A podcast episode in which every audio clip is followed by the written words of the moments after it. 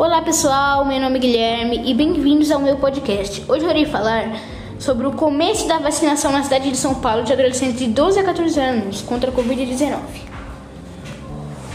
A Prefeitura de São Paulo começou a vacinação contra a Covid-19 de adolescentes sem comorbidades com idade de 12 a 14 anos no dia 6 de setembro de 2021.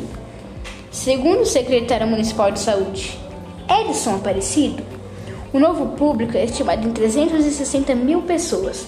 Os jovens com idade de 15 a 17 anos já estão recebendo as doses desde o dia 30 de agosto. Na semana passada, a Prefeitura aumentou a lista de comorbidades para vacinação contra a Covid, passando a abranger todas as doenças crônicas, como asma, bronquite, diabetes e câncer.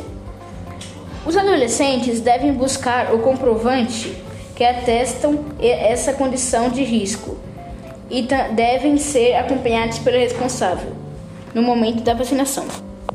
Inicialmente, os adolescentes receberão apenas imunizantes da Pfizer, a única vacina autorizada pela Agência Nacional de Vigilância Sanitária, a Anvisa, a ser aplicada nessa faixa etária.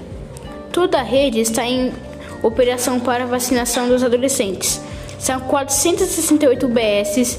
Também está disponível nas AMAs integrados unidades do Serviço de Atenção Especializada e no Centro de Saúde.